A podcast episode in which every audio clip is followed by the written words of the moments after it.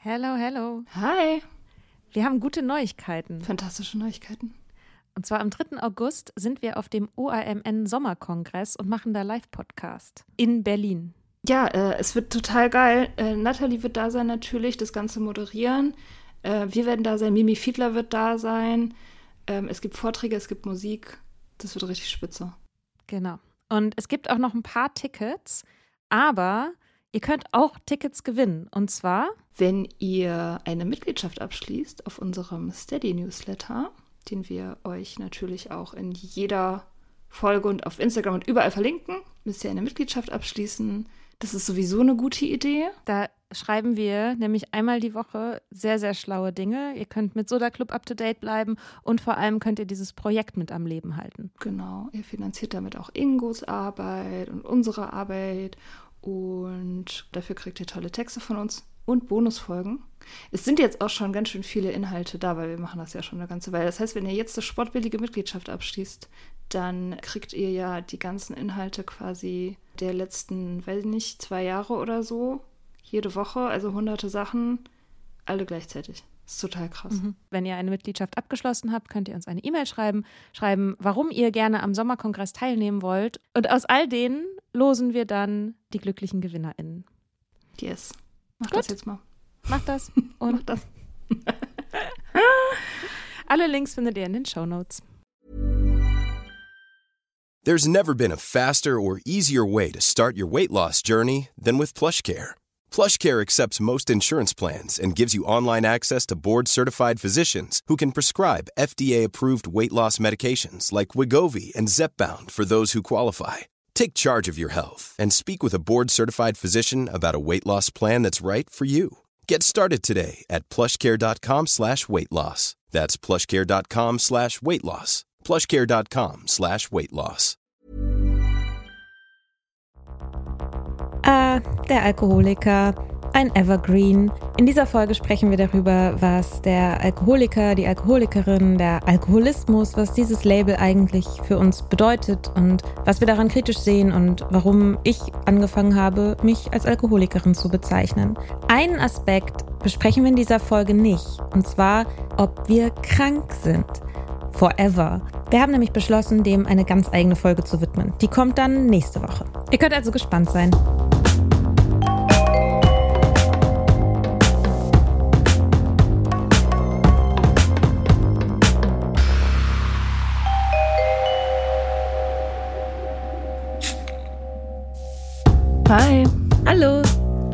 Waren ja neulich zusammen im Wald und du hast einen Text geschrieben, einen ziemlich guten, wie ich finde, über das Label Alkoholikerin.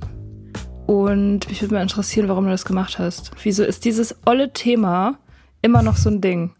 Immer wieder. Es ist dachte, wir wären fertig damit. Ja. Ja. irgendwie ist man nie so ganz fertig damit, ne? Also Nee. vielleicht irgendwann, aber ich bin Maybe. definitiv noch nicht fertig damit. Hm. Und deswegen dachte ich, ich schreibe einen Text darüber.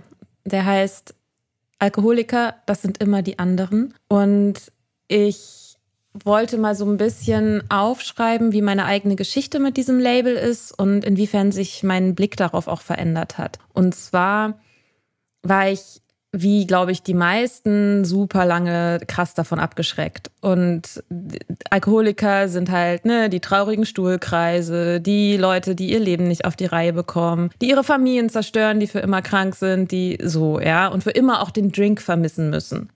So ein Leben, das wollte ich halt einfach nicht. Also ich wollte nicht als Alkoholikerin leben, weil ich dachte, das ist super traurig und das Leben nicht mehr lebenswert. Und es hat mir dann geholfen, als ich aufgehört habe zu trinken, dieses Label einfach mal außen vor zu lassen und irgendwie einfach erstmal zu gucken, was, wie geht's mir eigentlich? Ne? Was ist überhaupt meine Beziehung zum Alkohol und dieses Stigma auch von mir zu weisen? Und anfangs war es dann so, dass ich auch gesagt habe, so ich bezeichne mich nicht als Alkoholikerin und fand das auch ein bisschen offensive, wenn andere Leute das gemacht haben. Und dann habe ich irgendwann festgestellt, okay, es wird mir einfach auch im, immer ein bisschen egaler, so, also ob Leute mich so nennen oder nicht.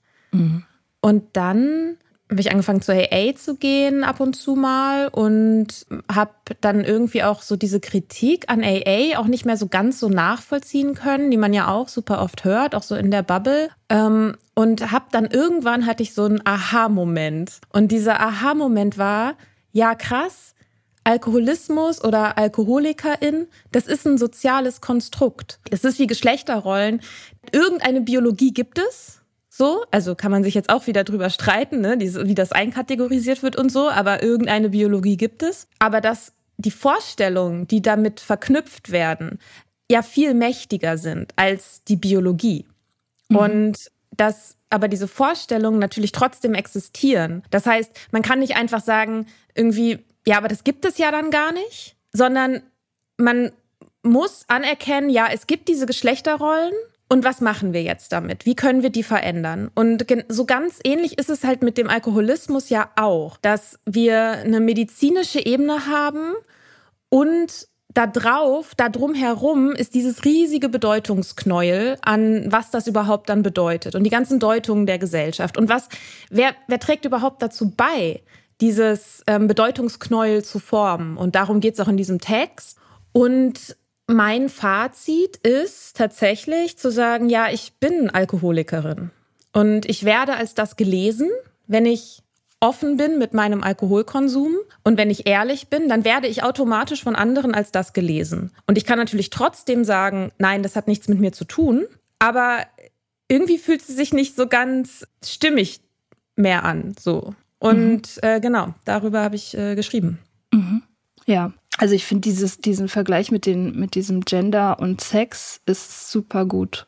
Ähm, ist wirklich super gut, weil, weil tatsächlich sind es ja beide Sachen, die, die damit einfließen. Also beim Gender und beim Sex ist es ja so, Sex ist halt die biologische Komponente. Das sind faktisch Wahrheiten. Ne? Also die finden natürlich auf einem Spektrum statt. Es gibt Hormonkonzentrationen und XY-Chromosomen und so weiter, die sich dann in verschiedenen Konzentrationen irgendwie widerspiegeln und ausprägen und so weiter und dann irgendwie irgendwas schaffen, was auf irgendeine Weise als männlich oder mehr männlich oder eher weiblich oder sehr weiblich dann am Ende gelesen werden kann. Also das gibt es halt eine biologische Richtung sozusagen oder irgendwie eine Basis oder so ein Fundament. Und dann gibt's eben das, ja, die Performance und die Bedeutung. Was heißt es jetzt so? Was heißt es, wenn ich eine Frau bin? Wie muss ich mich dann verhalten? Keine Ahnung, was, was hat das für Folgen, für Konsequenzen? Irgendwie, wie sieht das aus? Wie muss das ausgestaltet werden? Und deswegen, das finde ich, es läuft analog total gut mit diesem Alkoholismusbegriff, weil das ist ja auch so, da gibt's halt das Suchtgedächtnis zum Beispiel. Das ist ja einfach ein medizinischer Fakt so. Das Gehirn ist umgebaut, in gewisser Weise auch irreversibel. Also man weiß es nicht genau, aber viele Sachen daran sind irreversibel. Es bleibt halt so, was dazu führt, dass halt die, die, die Trinkerin nie wieder so trinken kann, wie Normie trinkt. Das sind halt irgendwie in gewisser Weise einfach medizinische Fakten. Und dann gibt's eben das ganze Deutungsthema. So, warum ist das so? Ist es, weil die Person willensschwach ist, zum Beispiel? Ist es bei allen Leuten so? Und was, wie muss ich mich jetzt deswegen verhalten und so weiter. Und das ist, ich finde den Vergleich total gut. Also das, dieses, dieses Spannungsfeld existiert irgendwie in beiden Themenbereichen. So. Ja, ach, es gibt ja noch, also gibt es ja super viele Bereiche, in denen das so ist, ne? Also wo Unterschiede herausgestellt werden und bewertet werden ähm, von bestimmten Menschen, die dann sozusagen eine Realität prägen oder eine Realität auch erschaffen. Mit Rasse und Rassismus ist es ja vielleicht auch vergleichbar. Ne? Mhm. Also so, es gibt keine Menschenrassen, aber es gibt, es gibt Rassismus. Und Menschen werden aufgrund ihres Aussehens strukturell und direkt benachteiligt und diskriminiert. Ja. Und was ich aber dann in dem Zusammenhang, also in Bezug jetzt auf Alkoholismus, aber wichtig finde, ist, dass diese Begrifflichkeiten existieren ja. Und die meisten Menschen verbinden etwas damit. Und dann ist sozusagen die Frage, können wir dieses Wort auch für uns so reclaimen? Also können wir das, um, um das auch ergänzen und verändern in dem Sinne, wie wir das sehen?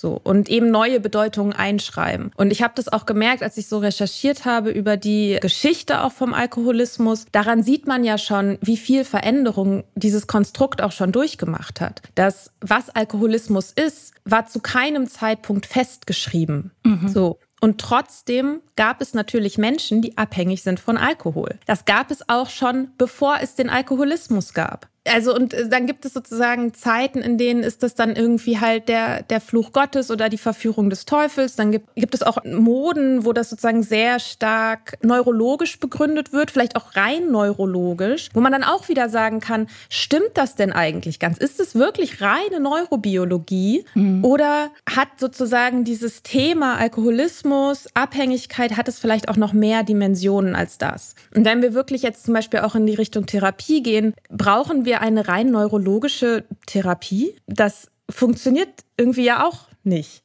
Nee, das funktioniert definitiv nicht. Nee, das, das braucht immer einen ganzheitlichen Ansatz. Ne? Das ist ja auch so, also alle Therapien gegen Abhängigkeit sind ja, also alle erfolgreichen Therapieansätze sind ja ganzheitlich. Also eine Sache funktioniert, wir haben ja uns ja auch mal mit der Forscherin unterhalten, mit der Miriam, und äh, die hat auch gesagt, die hat uns ja auch gefragt, wie wir zu so Medikament, äh, Medikamentlösungen stehen, also Pillen nehmen gegen den, gegen den inneren Drang. Und da hat sie ja auch gesagt, also das ist halt, ist halt sehr vage, was da überhaupt für, ähm, für, für Ergebnisse mit erzielt werden. Mhm. So. Ich habe einen super schönen Vergleich gelesen in dem Buch von Carl Eric Fisher, das heißt The Urge. Das ist gerade relativ frisch rausgekommen, wo er auch die Geschichte von Abhängigkeit erzählt. Wahnsinnig, also ich bin noch nicht durch, also wahnsinnig toll. So viel gelernt schon auf den, im ersten Drittel. Ähm, und er bringt den Vergleich, also in Bezug auf dieses, auf diese Neurobiologie-Schiene. Ne? Er sagt, eine Freundin von ihm ist Kunstrestauratorin und sie muss sich mit diesen ganzen Molekülen auseinandersetzen. Aus was bestehen die, Farb, die verschiedenen Farbpigmente? Auf was ist die, wie ist die Leinwand beschaffen? Und muss sozusagen ganz, ganz tief reingehen in die allerkleinsten Teile eines Kunstwerks. Und trotzdem würde man nicht sagen, dass das die Ebene ist, auf der man Kunst versteht. Ja. Und ja, das ja. fand ich, da dachte ich so, bam. ja, ja, ja, das ist ja, ja, natürlich, klar. Das ist, äh, es ist immer irgendwie so ein, das, ähm, das Ganze ist größer als die Summe seiner Teile. Das ist ja immer der Witz. Ja, ja, ja die Frage, können wir das reclaimen? Äh, also ich glaube ja, dass man so Wörter immer kollektiv reclaimen kann. Ich glaube, das ist gar nicht so eine große Sache, das zu machen. Die Frage ist halt, wollen wir das? Und wollen es genug Leute? So. Also, ich weiß nicht, ich, ich finde, also dieses Alkoholiker, ich finde ich benutze es immer noch nicht gerne. Also ich bin ja von Anfang an in AA-Meetings gegangen, habe also im, im Prinzip, also am Beginn meiner Nüchternheit, also praktisch Tag eins meiner Nüchternheit startete damit, dass ich in dieses Meeting gegangen bin und den Satz gesagt habe, hi, ich bin Mia, ich bin Alkoholikerin. Das war ja so der Anfang für mich. Und ich bin diesem Meeting, also den AA und diesem Meeting im Speziellen einfach enorm dankbar. Die haben so eine wichtige Funktion gehabt. Und deswegen habe ich das auch obwohl ich dann ja parallel eben die ganzen Kritikpunkte auch verstanden habe und selber vertreten habe, zum Beispiel auch das Buch von Holly Whittaker gelesen habe, wo sie sozusagen dezidiert auseinander argumentiert, warum der Begriff schwachsinnig ist. Und ich kann auch alle ihre Argumentationspunkte total gut nachvollziehen und gehe da auch voll mit. Also mhm. ich glaube, das Wort ist ein unglücklicher Begriff einfach, der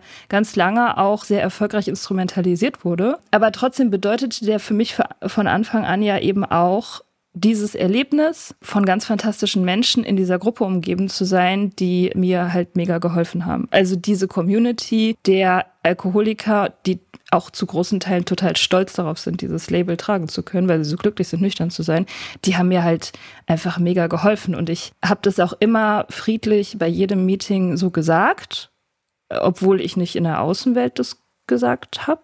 Ich bin Alkoholikerin, aber da habe ich das gesagt, weil ich einfach glücklich und stolz war, dazuzugehören und das auch total vertreten habe, was da passiert.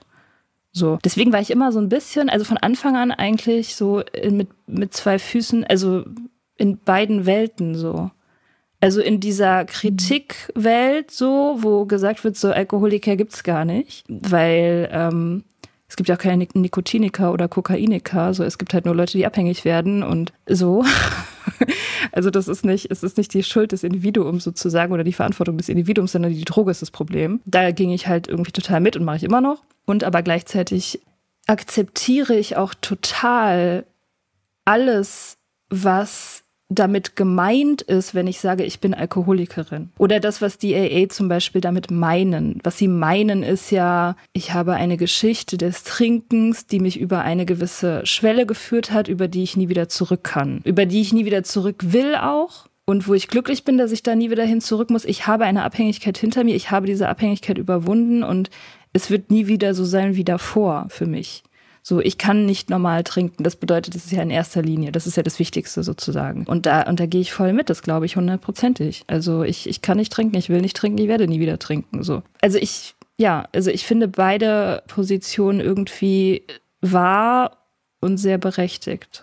Ich glaube, es ist die Frage, ob man etwas hundertprozentig zustimmen muss mit allen Konnotationen, die das haben kann, um sich auf eine bestimmte Art und Weise zu nennen. Zum Beispiel, naja, Christen sagen ja auch, sie sind Christin und stimmen nicht mit allem überein, was unter dem Label Christentum passiert. Und für mich ist halt das Ding, dass wenn wir den Alkoholiker komplett von uns stoßen als Konzept, dann stoßen wir damit eben auch von uns Wissen, einen riesigen Wissensschatz über Genesung und auch die Arbeit von all den Menschen, die vor uns kamen, was alles unter diesem Label auch stattgefunden hat. Und das finde ich so ein bisschen das Problematische daran. Also so als müsste man jetzt irgendwie alles komplett neu machen, weil alles davor irgendwie falsch und wertlos und stigmatisiert war. Und damit schreibt man ein Stück weit auch diese Erzählungen weiter, die in der Gesamtgesellschaft über AlkoholikerInnen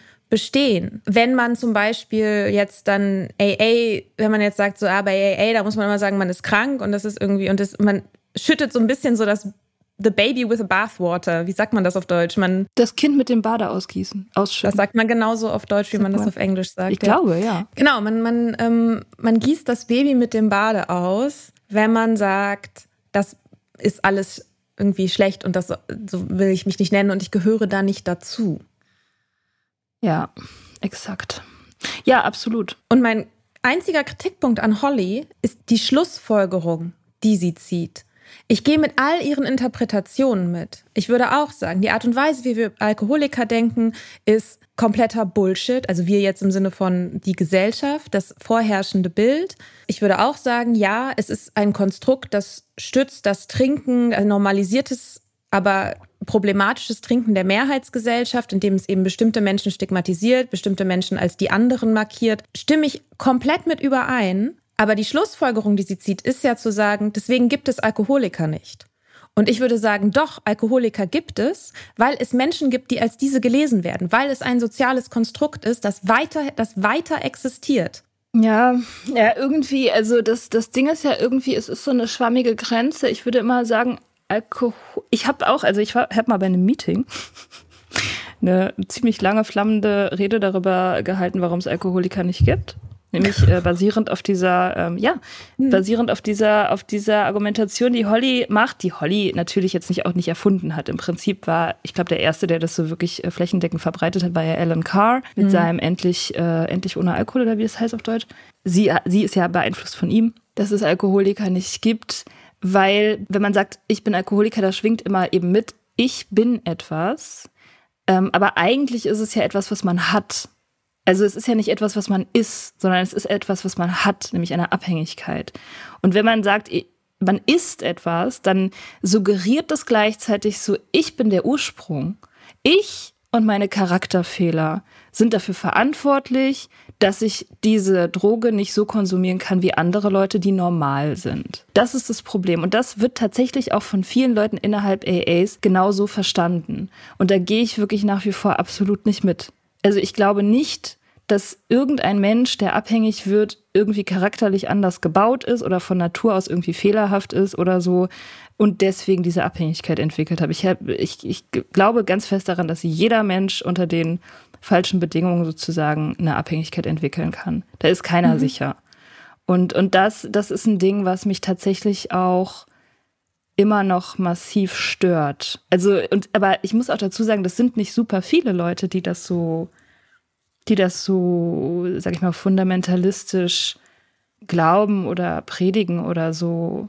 auch in AA nicht. Es gibt sie halt, aber es ist nicht, also meiner Erfahrung nach ist es nicht die Mehrheit der Leute, so, die das glauben. Und ich weiß nicht, ob es in den USA ist es wahrscheinlich auch alles noch ein bisschen anders, weil das das Heimatland mhm. der AA ist ähm, und weil das da auch viel, weiß ich nicht, kann mir vorstellen, schon auch viel dogmatischer irgendwie praktiziert wird oder so. Ich glaube, ein Grund, weshalb Holly auch so stark sich an AA abarbeitet, ist, dass es gibt ja zum Beispiel auch vom Gericht angeordnete AA-Besuche. Das heißt, du kannst da in Meetings kommen, wo Leute sitzen, die wollen da nicht sitzen. Die haben irgendwie, sind betrunken Auto gefahren und kriegen dann vom Gericht für ihre Bewährungsauflagen, müssen die zu AA gehen. Und mhm. zu sagen, und das heißt sozusagen, dass in auf amerikanischer Ebene der Widerstand sozusagen gegen AA oder auch gegen das Modell von AA ist auch der Widerstand gegen eine Art von staatlicher Legitimation dieses bestimmten Konzeptes.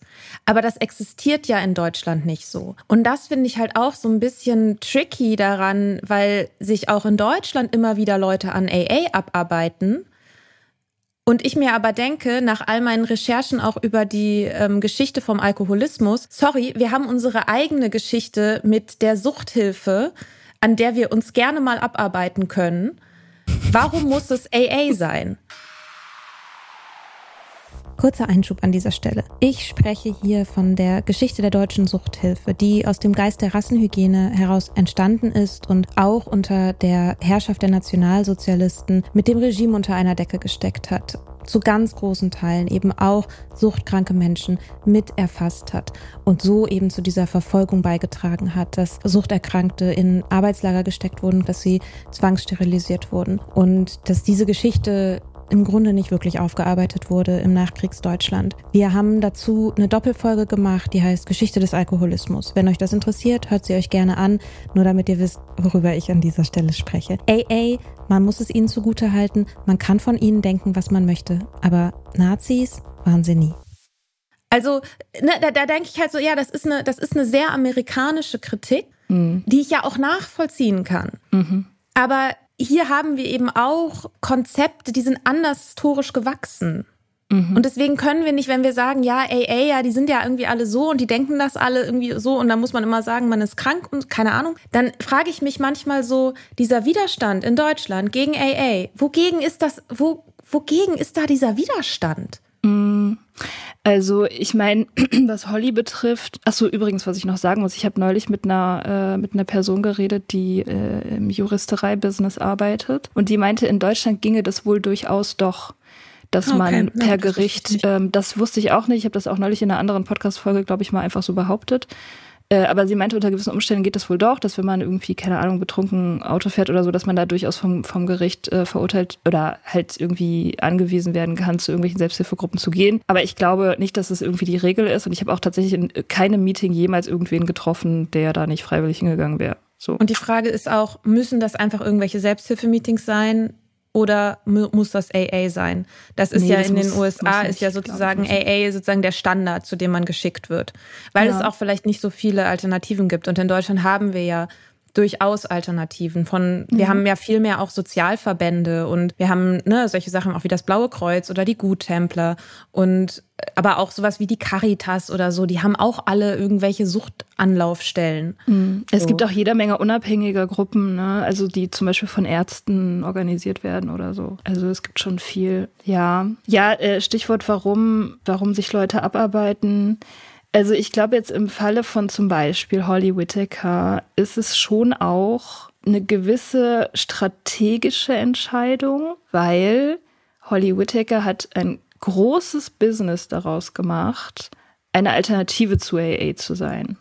Eine moderne, weibliche, nicht stigmatisierte Alternative zu diesem alten verknöcherten Konzept. Und wenn man ne, also muss man jetzt kein irgendwie Brandmanager sein, um zu wissen, ist richtig gut, wenn du eine Alternative anbietest zu irgendwas, dass du die Unterschiede halt möglichst herausstellst so. Und sagst so, warum deine Sache besser ist als die andere Sache, obwohl jetzt im Kern, also wenn man sich jetzt auch mal den Podcast von Holly Whittaker und Laura McCohen anguckt, die ja, Laura ist ja, hat ja auch genau wie ich mit AA angefangen wenn die sich unterhalten, dann merkt man, dass die Ansätze dazu, nüchtern zu werden, sich nicht so sehr unterscheiden. Also bei den mhm. AA kriegst du nicht fundamental andere Messages als in irgendwelchen super schicken, äh, geilen neuen Sobriety-Programmen. So, weil Nüchternheit ist halt wie, ist halt wie mit einer Diät oder Ernährungsumstellung oder so. Das, dieses, im Prinzip ist das Rezept relativ simpel so. Und beim Nüchternwerden ist es halt auch. Es sind halt ein paar Sachen, die, die du beachten musst, die du immer wieder und wieder und wieder und wieder machen musst. Und das ist jetzt halt nicht so, also, das ist halt keine super komplexe Wissenschaft. Ja, doch schon. Nee, ist es nicht. Also es ist schwer. Es ist natürlich schwer, aber es ist nicht, aber es ist jetzt nicht super kompliziert oder so. Es nee. kann, jeder Mensch kann das verstehen, so. Und es sind ja, aber ein paar Abhängigkeit Sachen. an sich finde ich, ist schon eine super komplexe Wissenschaft. Nein, ich meine Merkt nicht Abhängigkeit. Ja daran, ich, meine, ich, ich meine, wie man nüchtern wird. Das Programm, wie man nüchtern wird. Wie wird okay, man nüchtern? Vielleicht habe ich mich an dem Begriff Wissenschaft aufgehängt, ja. nee, ich meine einfach so die, die, so ich ich gebe dir jetzt irgendwie Tipps an die Hand, wie du nüchtern wirst. So wie mache ich das? Ich sage dir, achte auf deine Ernährung, schlaf dich aus, rede mit Leuten über deine Probleme, kehr vor deiner eigenen Tür. Basics. Und das macht Trink nicht. Äh, ja, das habe ich vergessen. Trink nicht, geh zur Meetingstätte. Also es ist halt nicht so, es ist schwer, ja, aber es ist nicht, es ist nicht kompliziert. Ähm, und das, und das ähm, macht jedes neue hippe Sobriety-Programm äh, unter einem neuen hippen Branding, aber ich glaube nicht, dass da super viele Unterschiede stattfinden. Also das ist nicht fundamental unterschiedlich. So, deswegen muss man halt Unterschiede herausstellen. Mhm. Und deswegen basht man halt AA und sagt, es ist ein patriarchaler Verein und das ist für Frauen nix und deswegen kommen alle, alle Frauen jetzt zu Tempest. So. Das Witzige finde ich daran, dass eine Sache, wo sich meiner Meinung nach AA unterscheidet von den Selbsthilfeprogrammen, ist, dass in der klassischen Selbsthilfe du hast Punkt A, da bist du, du hast Punkt B, dein Ziel und dazwischen gibt es das und das und das und das und das musst du machen. Du musst jeden Tag irgendwie XY machen und dann machst du hier die Reflexion und dann machst du hier vielleicht noch Yoga und dann machst du noch dieses und jenes und dann räumst du dein Zimmer auf oder keine Ahnung. Und um das Ziel zu erreichen, musst du diese Schritte machen, die sehr klar durchstrukturiert sind. Im Grunde eine sehr patriarchale, von oben herab aufgesetzte Struktur, während du bei AA erstmal nichts musst. Mhm. Und das finde ich ist ein Punkt, den ich, den ich gerne auch noch mal rausstellen will. Die einzige Voraussetzung für eine Zugehörigkeit ist der Wunsch, mit dem Trinken aufzuhören. Du musst noch nichts tun. Du kannst auch weiter trinken und einfach nur dahin gehen. Du musst niemandem Geld zahlen, du musst niemandem irgend, du bist niemandem irgendwas schuldig, du musst keine Videos angucken, du musst nicht auf irgendwelche, ich keine Ahnung, was auch, ich habe noch nie so ein Programm gemacht, ich weiß nicht, was man da so zu tun hat.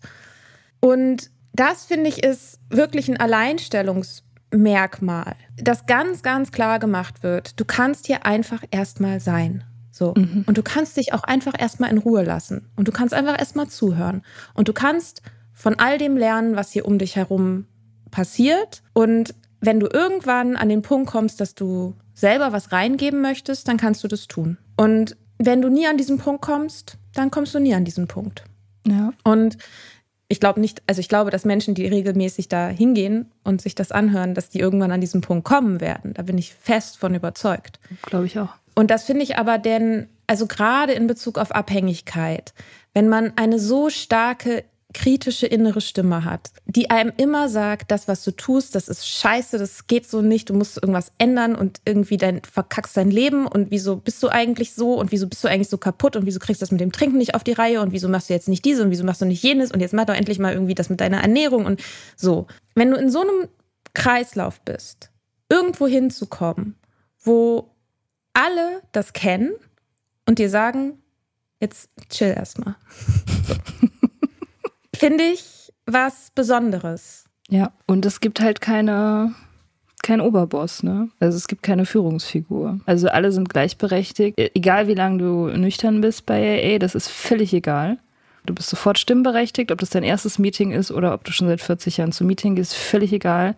Es gibt keine Hierarchie, es gibt keinen, der oben steht und sagt, so musst du es machen, weil ich habe es schon gelernt und ich zeige dir jetzt, wie es geht. So. Mhm. Ähm, das finde ich auch sehr wichtig, weil es die Einzelnen schützt und weil nicht irgendwie eine Gruppe aus dem Gleichgewicht geraten kann, wenn eine Führungsfigur zum Beispiel strauchelt oder mhm. wegbleibt oder einen Rückfall hat oder so. Das ist halt, das ist zum Beispiel auch ein Argument, also das ist sozusagen ein Grund für die, auch die große Stabilität, die das Programm hat. Dass es eben auf ganz vielen unterschiedlichen gleichberechtigten Schultern liegt und dass da nicht einer sagt, so hier, ich hab's und ich zeig dir jetzt, wie das geht. Mhm. Weil alle irgendwie immer nur Anfänger sind und immer jeden Tag neu starten. Und die unter diesem Mantra leben eben nur für heute.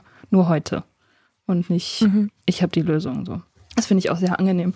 Das entspricht mir auch total. Also meiner, meiner Autoritäts, meinem Autoritätsunwillen und meiner Hierarchieallergie, äh, die ich habe und so. Das, äh, das, das war für mich schon irgendwie der richtige Ort. So, obwohl ich ja eigentlich irgendwie so eher von außen so aussehen würde, als würde ich eher in die kritische Gruppe passen, in die Lifestyle äh, Frauengruppe so. Aber ich weiß ich nicht, ich, ich, fand das, ich fand das immer gut, diese, diese Anarchie. Es ist auch so ein bisschen so eine Anarchie, die da herrscht. Mhm. So.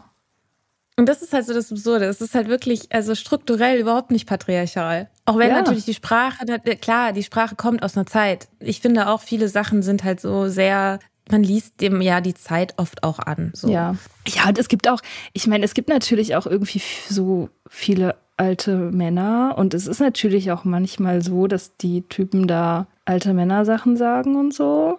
Aber das ist halt überall so, weil wir also jede Institution und jeder Verein hat halt eine patriarchale Geschichte, weil die Welt, Surprise, hat eine fucking patriarchale Geschichte so. Und ist ja auch sowieso immer ein bisschen kritisch. Ich fühle mich jetzt AA insofern nicht zugehörig, als dass ich sagen würde, ich gehe da irgendwie jetzt ständig hin oder habe das jetzt alles super krass verinnerlicht oder so. Das Interessante ist ja aber auch, dass die Organisation, die Prinzipien, die stehen über den Personen. Die bleiben anonym. Also niemand kann für AA sprechen, eben weil es nicht hierarchisch ist. Mhm. Und das ist aber auch so ein perfider Nebeneffekt, dass wenn eben Einzelpersonen, und so sehr ich davon Fan bin, wenn Einzelpersonen sagen, ich bleibe nicht anonym, ich mache das öffentlich, ich spreche darüber, ich stehe hier mit meinem Gesicht, ich stehe mit meinem Namen, ich so, das finde ich so, so wichtig wichtig. Und jeder Person, die das tut, der bin ich dankbar. Gleichzeitig, wenn du Einzelpersonen hast, die als wer auch immer sprechen und dann AA zum Beispiel kritisieren, kann AA im Grunde nicht zurückkritisieren, weil niemand für AA spricht. Das heißt, es ist auch ein ungleiches Machtverhältnis der Kritik. Klar, aber das ist am Ende des Tages halt scheißegal, weil niemand macht Geld. Ja. Ja. So, ey, kann es halt einfach mal rotzegal sein. Die sind einfach fucking erfolgreich. Es ist halt auch der erfolgreichste Verein, den es so gibt, in, in dem, was er tut, was er sich auf die Fahnen geschrieben hat. Äh, aber es verdient keiner Geld. Und deswegen ist denen das auch rotzegal, ob du die kritisierst oder nicht. Weil ein Image-Schaden ja. fürchten die ganz sicher nicht. ja, nicht, dass jemand, nicht, dass jemand noch irgendwie die Alkoholiker stigmatisiert. Wo gehen wir denn dahin? Das geht ja in dieser ja. Gesellschaft überhaupt nicht. Ja, genau. Ja. Und äh, dann hast du natürlich freie Bahn, wenn der Ruf sowieso schon ruiniert ist. Wie sagt man, da gibt es auch so ein Sprichwort. Ist der Ruf, ist der Ruf erst, ruiniert? erst ruiniert, lebt es sich ganz ungeniert. genau. das ist auch so ein alter Männerspruch. ja, wirklich. Ja. ja, aber gleichzeitig ist natürlich die Frage für die Personen, die jetzt, sagen wir ich, ja, ich vor drei Jahren und ich hatte eben diese ganzen Bilder über Alkoholiker im Kopf. Und die sind natürlich auch ein Stück weit davon geprägt, auch wie über AA gesprochen wird. Und ein Stück weit natürlich auch, weil AA dieses Bild von Selbsthilfe und vom Nüchternwerden irgendwie prägt. Und wenn ich mich dadurch nicht angesprochen fühle, habe ich vielleicht das Gefühl, entweder ich gehöre nicht zu den AlkoholikerInnen dazu oder ich wüsste gar nicht, wohin ich mich wenden sollte. Wenn ich jetzt sage, traurige Stuhlkreise sind nicht mein Ding, die Stuhlkreise sind gar nicht so traurig. Aber. Überhaupt nicht. Überhaupt nicht, natürlich. Aber das ist ja im Grunde das, wenn wir wenn wir eben auf eine bestimmte Art und Weise die, das Stigma um den Begriff Alkoholismus, wenn wir da quasi AA auf eine bestimmte Art und Weise einbündeln und die ausmachen als Leute, die diese Erzählung weitertragen, dann tragen wir ja selber damit die Erzählung weiter darüber, dass Alkoholiker auf eine bestimmte Art und Weise sind und wie sozusagen AA dazu beiträgt. Obwohl es mhm. das ja nicht tut. Das Bild in der Gesellschaft, was AA ist, ist ja viel stärker davon geprägt, was über AA gesagt wird, als von dem, was tatsächlich in Meetings passiert. Eben weil mhm. ja niemand quasi in der ja. Öffentlichkeitsabteilung von AA sitzt und sagt, ah, wir machen das jetzt mal alles ein bisschen schicker und rebranden mal unser Logo und dann wird das alles irgendwie ein bisschen more digestible oder so. das macht ja keiner. Das ist jetzt rosa. Oh Gott, das wäre so um, schlimm. Das ist das beste Logo überhaupt. Anyway, ja. Aber weißt du, wie ich meine? Ja, klar, das ist, also es ist die, die alle Macht, alle Deutungshoheit kommt von außen im Prinzip. Und wenn wir uns da jetzt anschließen und sagen, ist alles scheiße, ist alles stigmatisiert und ist alles patriarchal und kacke und wir lehnen das ab, dann, ähm, dann schaden wir genau dem Verein, der sich einfach exakt das gleiche auf die Fahnen geschrieben hat wie wir. So, anstatt an einem Strang zu ziehen, zerfleischt man sich dann irgendwie innerhalb dieser großen fantastischen Gemeinschaft gegenseitig. Das ist total bescheuert. Mhm. So. Und trotzdem, und das würde ich aber auch gerne nochmal sagen, finde ich es völlig legitim zu sagen, ich war bei ein paar Meetings, ist nicht mein Ding, ich gehe woanders hin oder mach irgendwie mach irgendwas ganz anderes. Das ist ja auch klar, völlig fein. Klar. Das ist auch wieder dieser Punkt in Bezug auf das Konstrukt. Wenn wir die Gemachtheit vom Alkoholismus, von, vom Alkoholiker, wenn wir anerkennen, dass der gemacht ist, dass es ein Bedeutungsknäuel ist, dann können wir auch anfangen, damit zu spielen. Wieder, ähnlich wie mit den Geschlechterrollen. Wenn wir anerkennen, dass das keine biologischen, naturwissenschaftlichen Fakten sind, dann können wir anfangen, die zu biegen, dann können wir anfangen, auch die zu brechen. Wir können damit spielen. Und das gibt ein Stück weit Freiheit. Und das ist halt genau auch der Punkt in Bezug auf das Alkoholiker-Label. Wenn ich sage, für mich, ne, okay, ja, ich bin Alkoholikerin, weil ich werde als das gelesen. Ich drücke damit eine Wahrheit aus, dass ich nicht trinken kann. Und dass ich diese Geschichte habe. Und dass ich hart gearbeitet habe, um an dem Punkt zu sein, an dem ich jetzt bin. Das, be das beinhaltet das für mich. Und andere Bedeutungen, die dem eingeschrieben werden, die kann ich angucken und für mich selber prüfen. Und das gilt für AA ganz genauso wie für alle anderen Sachen. Ich kann auch bei AA sagen, das ist ja auch eins der Mottos sozusagen, ist take what you need and leave the rest. Mhm. Nimm dir das raus, was du brauchst und lass den Rest liegen. Aber geh erst mal mit, so weit wie du mitgehen willst. So. Mhm. Und das ermöglicht sozusagen dieser, dieser Konstruktgedanke auch. Ja. Ja, ich finde auch, also ich meine jetzt ganz persönlich, denke ich immer so, ich, ähm, ich mag das irgendwie zwischen den Welten zu surfen, ich mag das mir alle, alle Sachen anzugucken, die es so gibt. Also generell mag ich das, ich finde das irgendwie gut, so alle Subkulturen mal auszuchecken. Und ich, ich bin mittlerweile, also ich meine natürlich liegt es auch daran, dass ich irgendwie eine Geschichte mit AA habe und dass ich mein Meeting liebe und so weiter, dass ich, wenn jetzt irgendjemand AA kritisiert, ohne jemals da gewesen zu sein zum Beispiel, dann bin ich richtig pisst. Also da mhm. habe ich dann gar keinen Bock drauf. Da bin ich, dann bin ich richtig so wie so eine, äh, wie sagt man, wie so ein, wie so ein Muttertier, was so ihre Jungen verteidigt. nicht so, äh, also wie kannst du es wagen und so, ähm, du kennst das doch gar nicht. Also das, das lasse ich dann irgendwie nicht gelten, weil, weil ich glaube, wenn jemand ohne zu, ohne zu wissen, wie es ist, also from the outside AA kritisiert, dann vermute ich dahinter immer eine gewisse Angst und Unsicherheit und halt, ja, einfach neue Vorurteile, so, oder alte Vorurteile. Und da finde ich, ist jeder Mensch in der Pflicht, wenn er das Bedürfnis hat, AA zu kritisieren, dass er da vorher einfach mal ein paar Stunden sich hinsetzt und guckt, wie es wirklich ist. Mhm. So, weil das ist eben auch irgendwie so ein Naturgesetz. AA wird halt von den Menschen gemacht, die in diesen Gruppen sitzen. Das ist das Einzige, woraus es besteht. Weil es ja so ein flexibles Programm ist, gibt es nichts darüber. Es gibt nur die Menschen und die Geschichten, die dir erzählen. Und das kann total sein, dass wenn du in einem fucking Dorf lebst, wo es ein AA-Meeting in der Woche gibt, dass es ein beschissenes Meeting ist mit lauter Arschlöchern. Kann total sein. Dann bleibt da bloß weg. Aber das liegt ja nicht an AA, sondern daran, dass es halt Pech irgendwie ist und dass da die Leute irgendwie nicht, nicht anständig sind. Aber in einer großen Stadt, ja, sind die Meetings so divers und so unterschiedlich, mit so unterschiedlichen Vibes und aller Arten Menschen, dass man da irgendwie, also du, du kannst nicht guten Gewissens da außen vor bleiben und sagen, die sind ja alle so und so, weil das ist einfach falsch. So, mhm. das ist einfach nicht so. Und man sagt auch nicht umsonst, dass man schon ein paar Meetings auch ausprobieren sollte, bevor man ja. sich eine Meinung bildet. Das ein Meeting reicht nicht. Nee, nee, überhaupt nicht. Also ich meine, wie gesagt, ich, ich weiß nicht, auf dem Dorf ist es, ist es blöd. Klar, aber Voll. in Berlin, ich, also es gibt, die Meetings sind so unterschiedlich, wie die unterschiedlichen, was weiß ich, irgendwie Clubs halt unterschiedlich sind. Keine Ahnung. Es gibt halt wirklich, mhm. es gibt halt wirklich diese stigmatisierte Idee von so, so alten Typen in so einem Keller, die die ganze Zeit rauchen, gibt's halt. Aber es gibt halt auch Meetings, wo Leute hingehen, die du vorgestern im Berghain getroffen hast. Also, oder, oder halt irgendwie Künstlertypen oder, oder so. Mein Meeting ist mega bürgerlich. Da ist, ist halt irgendwie so, da ist, versammelt sich so gefühlt die ganze Nachbarschaft. Ja.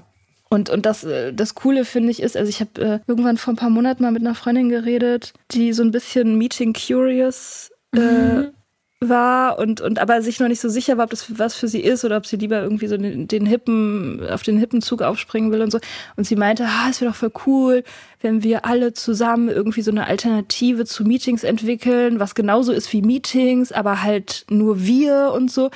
Und ich meinte so, aber wollen wir nicht alle zu den Meetings gehen, die es gibt? Und die Infrastruktur nutzen, die halt schon seit Jahren und Jahrzehnten funktioniert, weil ich meine, wir machen diese Meetings doch, wir müssen uns da doch bloß hinsetzen und die Macht übernehmen sozusagen. Das reicht doch, wir brauchen doch nicht irgendwie ein neues Netzwerk aufziehen. Wozu? Hm, ja. Die ist jetzt mittlerweile hm. dabei, dass sie Schritte arbeitet, übrigens. Mega begeistert. ja. Und das ist aber interessant, ne, dass dieser Punkt, ähm, lass uns doch was Neues aufziehen, was genauso ist wie das alte, nur schicker. Und genauso ja. hat sich das für mich irgendwann angefühlt mit diesem Alkoholiker-Label. Dass ich jetzt ein neues Label für mich erfinde, was halt schicker klingt, mhm. statt das alte zu nehmen, wo alle wissen, also wo, was sozusagen, was auch ein identitätsstiftendes Moment auch hat. Und ich so gemerkt habe, so, von was will ich mich hier eigentlich abgrenzen? Wie gesagt, mhm. das war für mich total wichtig, mich abzugrenzen am Anfang. Und das irgendwie für mich erstmal alles von mir zu weisen, weil ich auch noch nicht diesen Konstruktgedanken hatte, weil ich irgendwie gemerkt habe, oh, das mit dem Stigma und ich passe da nicht rein und was ist und so. Und das ist alles total fein. Also, weil das hat mir geholfen, nüchtern zu werden. Und das ist gut. So, deswegen ist es auch gut, über diese Themen zu sprechen. Ja. Und deswegen verurteile ich auch niemanden, der oder die sagt, so ich bezeichne mich nicht als Alkoholikerin oder ich äh, gehe nicht zu AA oder whatever, alles völlig fein. Aber so für mich habe ich gemerkt, das ist was Kosmetisches. Mhm. Weil ich nicht mit einem bestimmten Bild der Alkoholikerin assoziiert werden will. Ich grenze mich davon ab. Ich grenze mich damit aber auch von Menschen ab, die genau dasselbe fucking Problem haben wie ich. Ja. Und ich bin nicht anders. Und das mhm. ist so ein bisschen für mich dieser Punkt, wo ich dann auch so ein mm, bisschen kribbelig werde, ist, wenn ich so das Gefühl habe, Leute versuchen so rauszustellen, dass irgendwie ihre Abhängigkeit oder ihre Art abhängig gewesen zu sein, irgendwie was anderes ist. War irgendwie besser. Irgendwie Cleaner. besser. Ja. Heller. Und nee, ist sie nicht. Also Klar, mhm. wir unterscheiden uns bestimmt darin, an welchem Punkt wir vielleicht waren, ja, als wir, als wir ausgestiegen sind. Aber wir haben alle dasselbe fucking Ding gemacht. Und das mhm. für mich auch wichtig ist, irgendwie das anzuerkennen. Das ist auch ein Teil meines Heilungsprozesses, das anzuerkennen. Ja. Dann bist du jetzt also seit neuestem, seitdem du diesen Text fertig geschrieben und diesen Gedankengang zu Ende gedacht hast, bist du jetzt frisch Alkoholikerin sozusagen. Herzlichen Glückwunsch. Danke, danke.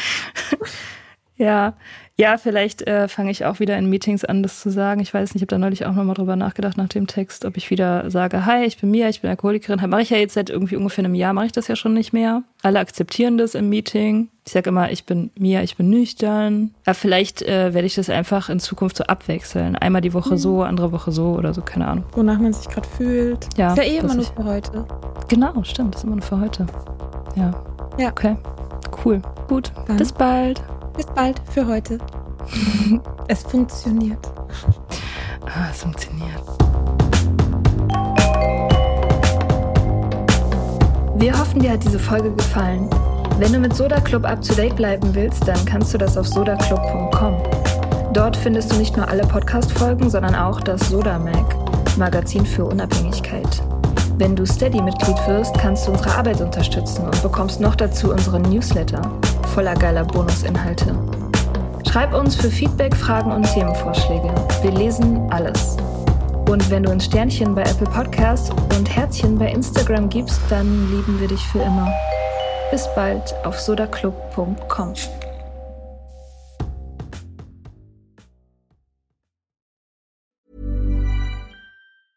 Even when we're on a budget, we still deserve nice things. Quince is a place to scoop up stunning high-end goods for 50 to 80% less than similar brands. They have buttery soft cashmere sweaters starting at $50, luxurious Italian leather bags, and so much more. Plus, Quince only works with factories that use safe, ethical, and responsible manufacturing. Get the high-end goods you'll love without the high price tag with Quince. Go to quince.com slash style for free shipping and 365-day returns.